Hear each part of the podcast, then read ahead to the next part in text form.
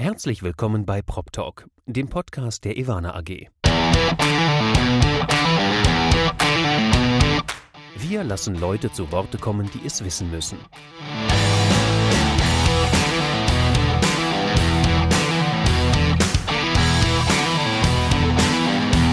Aus der Branche für die Branche.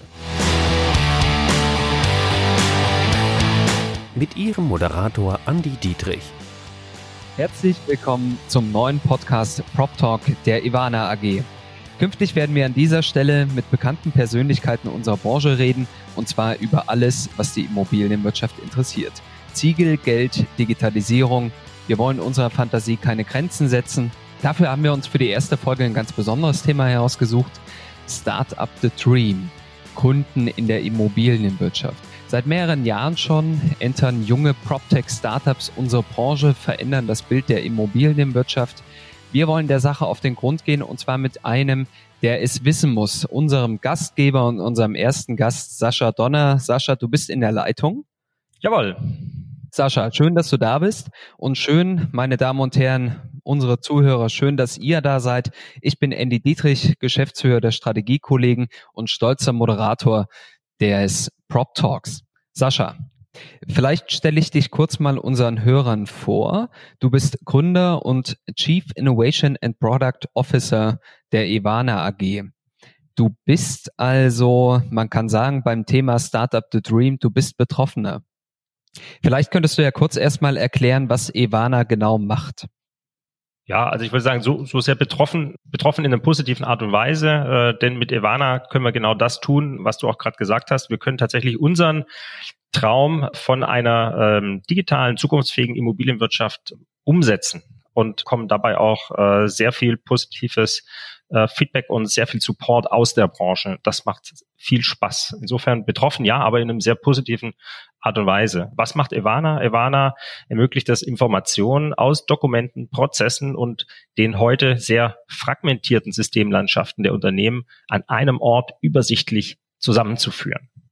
Und das Ganze funktioniert eben durch die von uns äh, entwickelte einzigartige Technologie, die unter anderem auf Basis äh, von künstlicher Intelligenz hier Arbeit für den Nutzer abnimmt. Okay, das klingt ja alles schon sehr innovativ, wahrscheinlich auch für etablierte Immobilienexperten schwer verdaulich. Woher kam denn die Idee? Ich meine, das ist ja ein sehr stark technologischer Fokus in einer analogen Branche wie der Immobilienwirtschaft. Ja, die Idee kam auch bei uns, wie so oft, aus der Praxis. Ähm, ich hatte selbst, bevor ich äh, Ivana äh, begonnen hatte, äh, zehn Jahre lang mich mit der Digitalisierung in der Branche ähm, auseinandergesetzt, aber eben auf einer sehr manuellen, sehr händischen, arbeitsintensiven Art und Weise. Ich hatte damals versucht, mit einem Team äh, eben genau diese Datenqualität und die ähm, Vollständigkeit, die wir heute bräuchten, äh, herzustellen und bin da aber vielfach in Projekten gescheitert, eben weil dieser Aufwand enorm ist. Und ähm, da hatte ich eben dann ähm, Möglichkeiten gesehen, äh, wie wir da hier auch äh, digital diese Prozesse unterstützen könnten, sie teilautomatisiert auch ähm, abarbeiten zu lassen. Und ähm, genau, ich hatte da Glück, äh, eben auch einen sehr guten äh, Gründerpartner kennenzulernen, äh, der bei einer ähm, Gesellschaft, für die ich auch tätig war, damals schon eine Vorgängerversion für Evana etabliert hatte. Und ähm, als ich das gesehen habe, habe ich gewusst, genau in die Richtung muss es gehen. Und ich konnte da jetzt meine fachlichen äh, Erfahrungen aus den letzten zehn Jahren mit einbringen. Und das, so ist das dann entstanden. Und das hat sich dann über die letzten drei, vier Jahre zu dem entwickelt, was wir heute unter Ivana kennen. Also man könnte sagen, du warst der Immobilienprofi und dein Mitgründer war der Tech-Profi und ihr habt euch zusammengetan. Vollkommen richtig, genau. Wenn du, also wir können uns ja mal so ein paar Zahlen vor Augen führen. Unter anderem, wir haben aktuell mehr als 300 PropTech-Startups in der Branche, zumindest in Deutschland, die gemessen werden. Man weiß ja immer nicht, welche aktiv sind, welche neu dazugekommen sind, etc. Also 300 sei jetzt mal so eine Größe, von der wir sprechen können. Es gibt aber noch die andere Statistik, nur eines von zehn Startups kommt auch wirklich durch. Das heißt, das würde den Wandel zum gestandenen Unternehmen schaffen. Ivana können wir, glaube ich, nach den letzten Jahren dazu zählen. Ihr seid inzwischen ein gestandenes Unternehmen. Da gab es aber mit Sicherheit auch viele Unternehmen, die in der Zeit, in der ihr schon aktiv seid, auf der Strecke geblieben seid. Das war mit Sicherheit auch ein Risiko, das auch du ab und zu im Blick hattest. Wie geht man denn damit um? Ja, natürlich. Ähm, wenn man ein neues Unternehmen gründet äh, und ähm, als Startup, äh, wo quasi in der Digitalisierung, also auch immer das, ähm, ja, die, der, der Bedarf ist eben auch schnell zu sein, schnell sich zu entwickeln, schnell sich zu etablieren, schnell Marktanteile zu gewinnen, schnell ein reifes Produkt äh, stehen zu haben.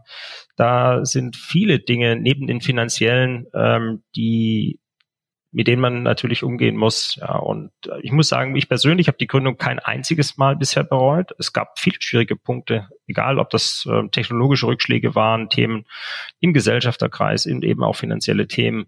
Aber äh, wir haben immer wieder für alle Themen eine gute Lösung gefunden und sind heute sehr solide und gut strukturiert aufgestellt. Deswegen, ich muss sagen, neben dem Produkt ist mein wichtigstes Thema heute den, den Wachstum zu managen und das gelingt uns, denke ich, ganz gut. Ja. Ihr hattet ja auf dem Weg zur Evana AG 2019 auch Unterstützung, insbesondere durch Unternehmen, die investiert haben, die euch mit intelligentem Geld zur Seite standen, ähm, Business Angels etc.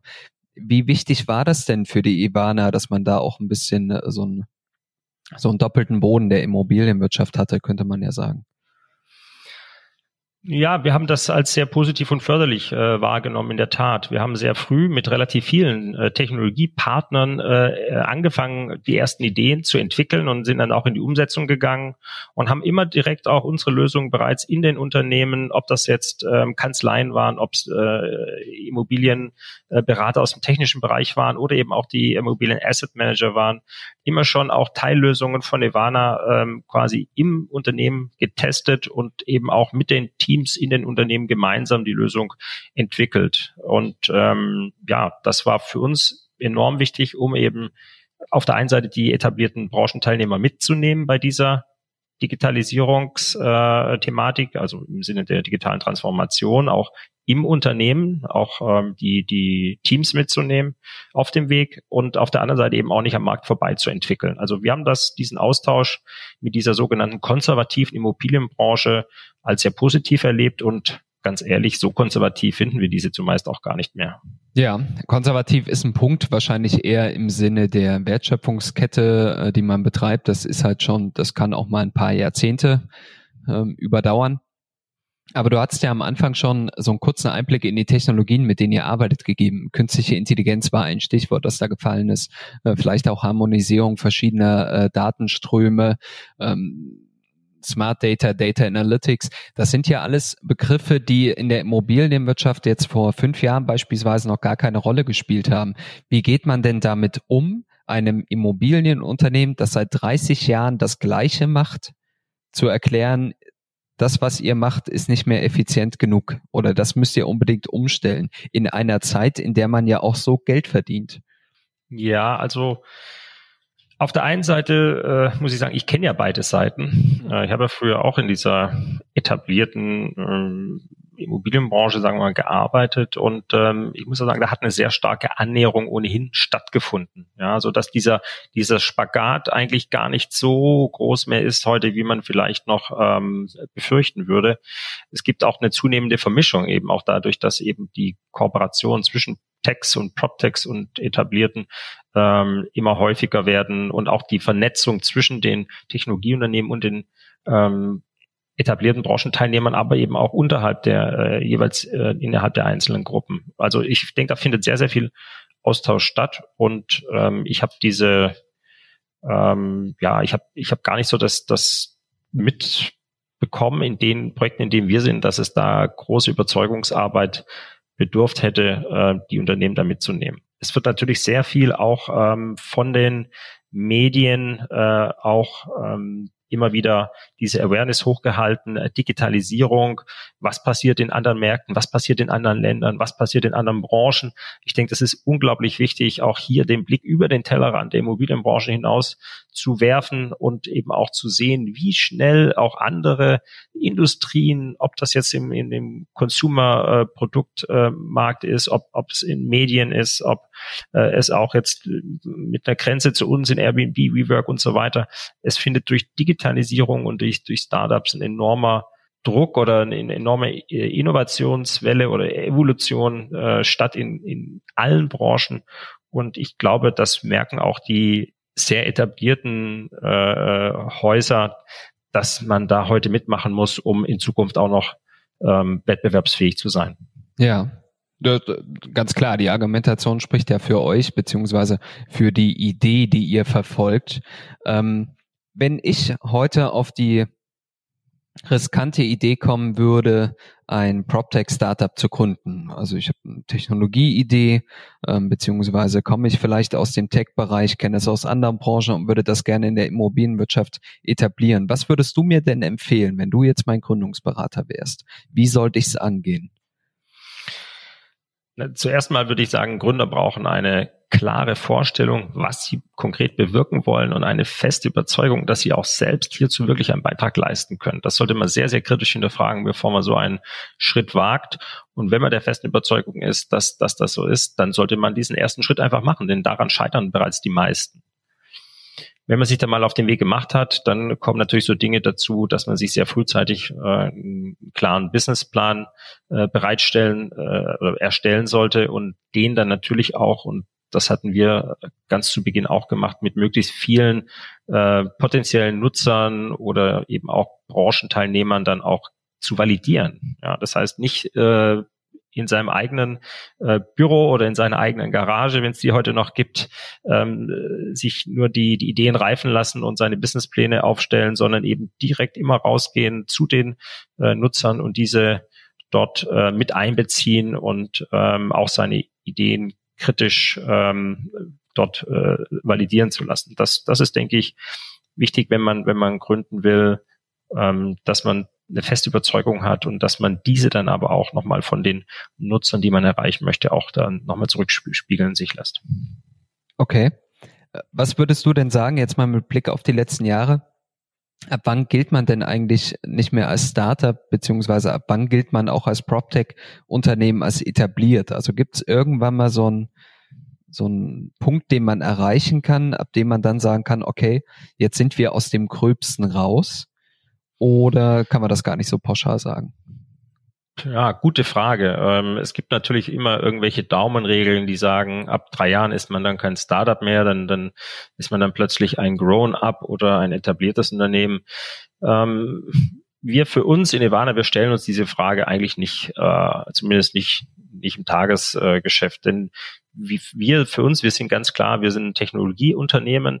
Ähm, ob wir jetzt ein, zwei, drei oder fünf Jahre am Markt sind, das hat natürlich im Unternehmensaufbau und in der Reichweite, die wir im Markt äh, generieren, einen Unterschied. Aber ob wir jetzt ein Startup, ein PropTech oder anderen andere Tech sind, das sind nicht die Themen, die uns beschäftigen. Uns beschäftigen die Inhalte, uns beschäftigen die, die Kunden und ähm, dafür wollen wir eben die beste Lösung äh, zur Verfügung stellen ja, vielleicht, vielleicht kann man sagen, drei Jahre, wenn man irgendeine Daumenregel möchte, ähm, ist man sicherlich irgendwie ein Start-up. Aber die meisten Unternehmen brauchen ja dann auch irgendwann mal eine substanzielle Finanzierung und bei vielen ist das dann eben diese Series A, äh, wo man dann vielleicht mal einen siebenstelligen Betrag auch äh, braucht, um eben diese Marktdurchdringung auch zu erreichen. Und ähm, ich glaube dann, wenn man die Series A einmal geschafft hat, dann ist man vielleicht ein etabliertes Startup oder ist man dann schon ein etablierteres Unternehmen? Okay, also dann könnte man sagen, dann ist die Idee auf jeden Fall im Markt auch stückweise angekommen. Genau, dann sollte man auch äh, insoweit stabil sein, dass man auch einen klaren Cashflow-Forecast hat, auch eine klare Planbarkeit hat. Und dann gilt es im Grunde, diese Idee, was ja in der Regel ein ähm, ja, wieder, wieder, wiederholbares Geschäftsmodell sein sollte, dann eben zu skalieren und innerhalb einer Branche oder eben auch international dann auch ähm, auszurollen. Das ist bei Immobilien besonders wichtig, denn Immobilien machen nicht an äh, nationalen Grenzen halt. Äh, die meisten unserer Kunden haben internationale Portfolios, die wir eben auch international unterstützen müssen. Und ebenso gibt es viele internationale Investoren, die in Deutschland investieren. Das heißt, auch da kann man sich ähm, nicht dann zu, zufrieden geben und ausruhen, wenn man sagt, ich habe jetzt äh, den deutsches System, was für den deutschen Markt gut funktioniert. Ich denke, das ist zu kurz gesprungen. Man muss hier eine Lösung anbieten, die eben international funktionieren kann und dazu braucht man dann eben erstmal eine Etablierung, äh, eine klare Planbarkeit und dann eben diese Skalierung international. Ja, du musst mir an der Stelle auch mal ein paar kritische Fragen erlauben, einfach weil wir natürlich auch nochmal deutlich aufzeigen wollen, Gründen ist eben nicht leicht. Was war denn der Punkt, den du am meisten unterschätzt hast, als du gegründet hattest? Also was hat dich im Nachhinein am meisten herausgefordert, überrascht etc.? Also ganz klar ähm, sind zwei Dinge. Auf der einen Seite, ähm, dass äh, Softwareentwicklung immer länger braucht, als man glaubt. Also ich denke, das wird jeder, der, der im Softwarebereich gegründet hat, so bestätigen können. Ähm, da gibt es viele, viele Learnings, die auch wir mitgenommen haben, um eben ein sehr performantes und, und, und ähm, gutes äh, System zu schaffen. Bei uns ist natürlich die Komplexität durch die, durch die Art der Software, die eben Evana 360 sagt es schon, ein großes äh, Spektrum ähm, innerhalb der Unternehmen an Anwendungsfällen abdecken äh, wird, äh, besonders, besonders hoch. Und diese Komplexität zu managen, um diese dann in der Softwareentwicklung in den ganz klar definierten Zeitplan, Zeitpunkten abzuliefern, das ist eine große Herausforderung, äh, die man auch wahrscheinlich nicht ab der ersten Woche schafft. Da braucht man auch äh, ein Team, was zusammenwächst, was, was sich klar auf diese Milestones committet, wo jeder vom anderen weiß, was er kann und, äh, und sich auch genug Puffer einplant, um, um dann diese Ziele zu erreichen. Also das ist das Thema der, der, der Entwicklung, der Entwicklungsgeschwindigkeit. Äh, man möchte da immer schneller sein, als es, als es ähm, in der Realität geht. Und bis man diese, sich an dieser Geschwindigkeit, die man erreichen möchte, annähert, dauert das eben eine gewisse Zeit. Das andere ist ganz klar das Team. Ja, also ähm, Startup wächst sehr schnell. Wir sind jetzt äh, knapp ähm, 90 Mitarbeiter und ähm, wir sind gestartet mit zwei, dann hatten wir irgendwann mal sieben, dann hatten wir zehn und ähm, diese dieses, dieses erste Team, was recht lange, ein, eineinhalb Jahre zusammengearbeitet hat, dann zu ergänzen um weitere Mitarbeiter, die vielleicht eine neue Kultur oder ganz viele verschiedene neue Kulturen mit reinbringen, äh, das ist, das ist eine, ähm, eine wichtige Managementaufgabe, die man nicht unterschätzen sollte. Okay. Das ist auch, auch ein Thema, was, was wir, wo wir sehr viel dran arbeiten, dran gearbeitet haben und immer noch arbeiten und sicher auch perspektivisch immer wieder äh, sehr viel ähm, Zeit äh, auch drauf ähm, äh, eben sehr viel Zeit darauf verwenden werden, um ein gut harmonisierendes, harmonisierendes Team, in dem jeder sich maximal entfalten kann, in der auch die Entwickler, die ja auch sehr kreativen äh, Job haben, auch sich äh, maximal einbringen können, sich entfalten können, weiterentwickeln können. Ähm, und am Ende des Tages wird trotzdem alles wieder zu einer, zu einer einheitlichen Lösung und einem, auf ein gemeinsames Ziel hin äh, konsolidieren können. Das ist enorm spannend äh, und ähm, das ist ein Thema, was man sicherlich, wenn man äh, frisch gründet, ähm, unterschätzt. Also ja. Softwareentwicklung generell, die die Geschwindigkeiten, in der man dort vorankommt, die Prozesse, die dafür erforderlich sind und dann eben auch ein gutes Team, was miteinander funktioniert. Okay, also äh, man, man könnte sagen, das Wachstum insgesamt ist schon etwas, das man nicht unterschätzen sollte, wenn es dann nach oben geht, sowohl personell als auch von auf Produktseite natürlich. Ähm, was Vollkommen wäre denn so so ein Fehler, von dem wir als nicht-Gründer eines Technologieunternehmens lernen könnten, wenn wir gründen wollen? Was ist denn ein Fehler, den du begangen hast, bei dem du dir im Nachhinein gesagt hast, der war schwer, der war blöd, aber immerhin habe ich daraus gelernt? Das ist eine ähm, auch eine schwierige Frage. Das sind im Grunde die Dinge, die ich gerade angesprochen hatte. Ne? Ich glaube, wir sind da auch äh, in einige äh, Fettnäpfchen getreten. Wir hätten noch früher ähm, uns Gedanken machen müssen äh, über über die die einheitliche Teamkultur oder eine gut funktionierende Teamkultur. Äh, das ist, das ist ein Punkt, ähm, wo ich sagen würde, das würde ich, da würde ich mir nächstes Mal viel früher Gedanken drüber machen, nämlich nicht, wenn man erst, wenn man schon 40 ist, sondern wenn man schon äh, vielleicht fünf oder zehn sind und ähm, ja, in allem, am besten in allem noch schneller sein. Äh, schneller die Themen äh, Businessplan glatt haben, schneller die Themen Finanzierung äh, glatt haben, schneller die Themen Entwicklungspipeline äh, äh vorbereitet haben. Ähm, also im Grunde ist, es geht einfach wahnsinnig schnell. Es gibt unglaublich viele Themen, die man parallel bearbeiten muss äh, und die, die, die Prozesse, die dafür erforderlich sind und die Strukturen, die dazu schaffen sind, ähm, sollte man ebenso früh als möglich anlegen. Ja, das, ja. das ist ein, ein großes, eine gro große Empfehlung. Äh, und da, da haben wir jetzt in den letzten ein, zwei Jahren noch, noch sehr stark zu kämpfen gehabt, um, um da auf einen guten, guten Weg zu kommen, um eben jetzt so ein äh, Unternehmen auch äh, skalierbar zu machen. Ja, das ist eben auch, auch immer in unserem Bereich natürlich sehr wichtig. Ja, wir wollen ja nicht ein oder zwei oder drei oder vier Kunden bedienen. Wir wollen ja irgendwann mal äh, 20, 30, 40, 50 große Unternehmen international äh, mit der hervorragenden Lösung bedienen und perspektivisch dann natürlich äh, auch einen großen Marktanteil äh, erreichen. Und dafür muss eben diese Basis sehr gut strukturiert sein. Ja, was ist denn so eine Eigenschaft, die man dir zuspricht, bei der du sagst, die war ganz entscheidend auch, um ein Unternehmen wie Ivana aufzubauen? Also ich dachte immer, das wäre der fachliche Aspekt, weil ich aus meinen 10, 15 Jahren im Bereich Digitalisierungsberatung da schon viel wusste, aber äh, ich habe, glaube ich, ein Thema unterschätzt, was man braucht und das wird mir äh, zugeschrieben. Ich glaube, das ist auch so, das ist die Leidenschaft äh, für das, was ich tue, eben für diese Vision, die wir verfolgen, Immobilienwirtschaft digital zu transformieren und diese Digitaltransformation zu enablen, indem wir eben analoge Informationen in, in Daten umwandeln. Ähm, das ist, das ist sicherlich ein Thema, dass, dass, dass man dafür brennen muss. Und ähm, ich glaube, diese Leidenschaft, das ist eine der wesentlichen Merkmale, die ich hier bei Ivana auch mitbringe und natürlich auch dann dadurch ins Team äh, transferieren kann. Super. Eine Frage noch zum Schluss. Würdest du heute genauso gründen wie damals oder würdest du heute noch was anders machen? Ich glaube, ich, also ja, also die die paar Aspekte, die ich gerade aufgeführt habe, die würde ich auf jeden Lessons Fall, die würde ich auf jeden Fall ja. versuchen, Lessons learned mit einzubeziehen. Ansonsten würde ich es nochmal genauso machen. Ja, also ja, wunderbar. Es, es war es war eine ähm, unglaublicher Ritt über die letzten drei, vier Jahre. Wir sind an einem extrem guten Punkt. Wir sind super in der Immobilienwirtschaft angekommen. Da muss man auch wirklich einen großen Dank nochmal sagen an alle Unternehmen, die uns hier auf dem Weg begleitet haben und äh, für diesen unglaublich positiven Zuspruch, den wir aus der gesamten Branche bekommen, über alle Stakeholder hinweg, ob das die Kanzleien sind, ob das die Manager sind, die, die Asset Manager, Fund Manager, Property Manager, Te Berater, technischen Berater, Tax, also in in allen Bereichen ähm, äh, hatten wir sehr viele Gespräche und ähm, das war extrem bereichernd und hat natürlich auch das Produkt jetzt zu dem gemacht, was es ist. Okay, super. Vielen Dank, Sascha.